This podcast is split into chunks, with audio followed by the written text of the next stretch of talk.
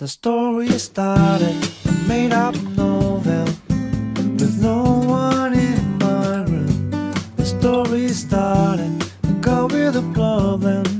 and she never saw me around. 从有这个电台开始，我就一直想聊一期关于抑郁的，但是一直到现在也没有找到合适的人。有的朋友不愿意讲，有的朋友自己也一头雾水。其他平台上有聊这个主题的，我个人感觉啊，要么非常科普，那在情感层面上有一点隔；要么因为可能个体差异吧，那些内容跟起码我个人体验的区别比较大。所以就想干脆我自己上吧，反正目之所及范围之内，有这个切身感受又无所谓聊什么的，好像找谁都还不如找我。嗯，当然我也多少有一点不知道从哪里讲起。一是线头太多了，毛线团乱乱的有点麻烦；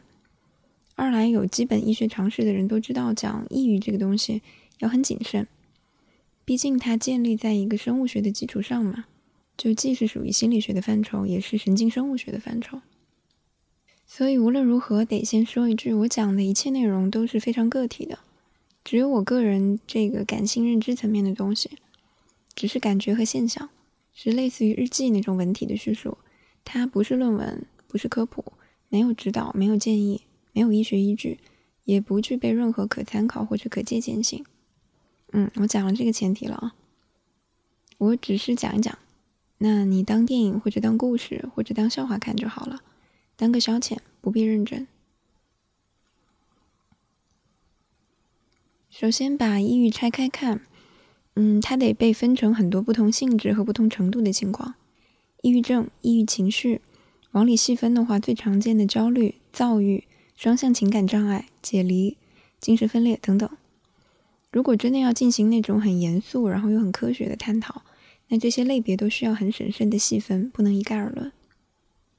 更不用说，即使同一种病症，把它放到不同个体身上的时候，它的表现和症状也有可能有很大的差异。就好像，即使同一类感冒，我们放到不同的人身上，它的表征都可能是很不同的。目前很常见的一种说法，抑郁比较像是一种嗯活力的丧失。就我个人经验啊，这个的确是很大一块感受，就是无力感。这个无力感可能不一定要完全体现在体力上，它很多时候是一种心理层面的虚弱和脆弱。比如我感觉没有力气去打起精神，我感觉整个人像发低烧那样状态虚弱，我感觉后脑勺麻麻的，啊，脑袋里面某一根神经始终在痉挛一样的拍打我，以及我的情绪焦虑、粘稠、停滞、易激惹、空荡荡的或者不安宁。这个不同在于说，一般情况下你会因为一件具体的事情而难过吧，但是单纯的抑郁情绪可能有明确指向性。通常是一过性的，过了也就过了。如果称之为抑郁症的话，病症状态里我可能就会频繁而周期性的、没有介质的，直接感受到规律性的难过、沉重和失落。重点在于规律、反复和突然而至。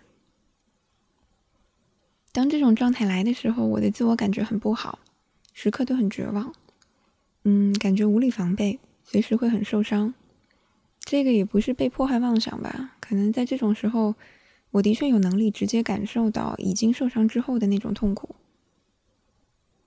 在操作层面，通常会没有精神和气力去维系一些常态状况下可以维持的基本活动，比如常规的生活规律和正常的社交礼仪。举个例啊，嗯，当处于抑郁状态里的时候，可能这个人光是维持一个基本的生活。或者处理自己那部分痛苦的感觉就已经很辛苦了，可能那个已经耗费光他全部的力气了。那这个情况下，很可能他真的没有多余的力气在这之上再去维持一些别的所谓的常态，比如那些礼仪和规范。那么他很大概率就会出现拖延、不守时、跟朋友难以履约、跟人约好的事情又反悔，嗯，提不起精神收拾自己。抗拒迈出家门，讲话缺乏逻辑，或者不考虑情景等等。用大白话讲的话，这个人大体就会显得既不负责任，也不为人考虑，不懂事，而且得罪人。更严重一点的时候，有一些人可能会出现连很基本的生活状态也无力维持，包括各类的行为失调，比如饮食失调、睡眠失调、情绪失控之下的各种应激反应。嗯，像一些人会出现暴食、催吐、绝食、睡眠不规律、失眠、嗜睡，啊，黑白颠倒、生物钟紊乱，这些都很常见。如果搁我自己身上，我经验里比较常见的一个就是哭，那种哭是一种生理性的流泪，嗯，不一定有具体的来由，但是像刚刚讲的，可能不需要有来由，但是会直接带来痛苦和难过。另外一个。嗯，因为这种状态经常会在夜里到来或者加剧。那当我处于这种脑袋里不安宁的交感神经兴奋或者类植物神经功能紊乱的感觉里，啊，我会一直熬着自己不睡觉。嗯，可能直到某个时刻啊，就是身体物理性的倒下，那就睡了嘛。所有这些现象一个共同的基本前提都是无力。没有精力或者能力去维系各种规律和平衡。常态下，一切正常运转都是各种平衡之下的一个基本协调。但是特殊时期底下，人的新常态就是不平衡，失衡就会必然导致失控和失态。换个说法，嗯，人大脑里面那个管事儿的那个自我调控的机制，它因为引擎没有燃料了。带不动整台机器的规律运转，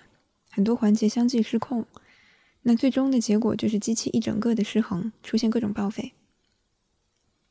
另一个很大的点，压力。嗯，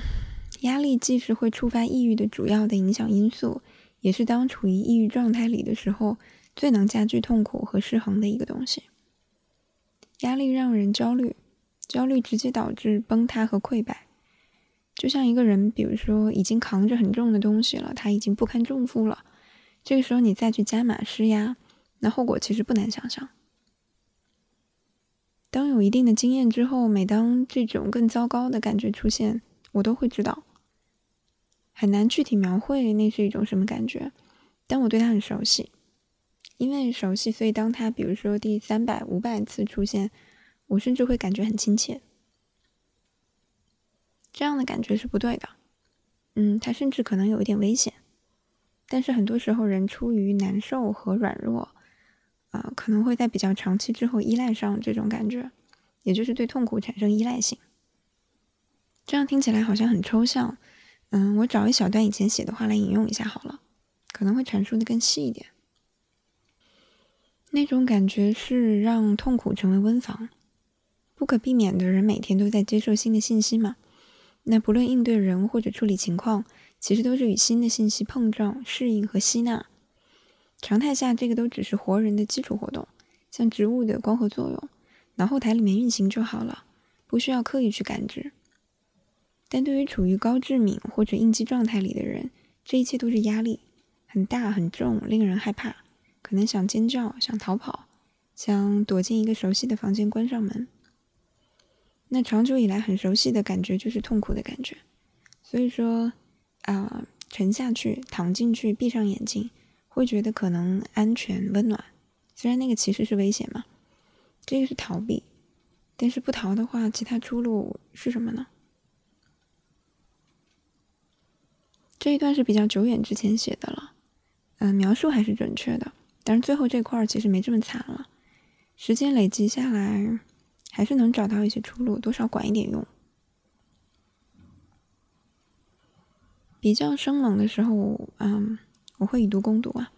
就是要么用大量悲伤的东西去制衡这个难受，比如看一堆悲剧，然后去哭一阵儿，有的时候就竟然真的管用。再一个就是物理刺激，比如说冲凉水，这个是纯粹拿轻微的肢体难受转移精神痛苦，大部分时候也是管用的。当然，具体操作起来就自己摸索自己的情况，把握好尺度。如果说到痛苦的温床或者避难所，我感觉作为替代的话，啊，艺术也是很好的吗啡，给人缓释和安慰。这个可能一部分因为它的美，另一部分因为它的智慧。好的、严肃的艺术作品，不论是音乐、美术或者视听的影像，其实都有相对深入、沉静的思考。这些东西其实真的能带给人一定程度的缓释，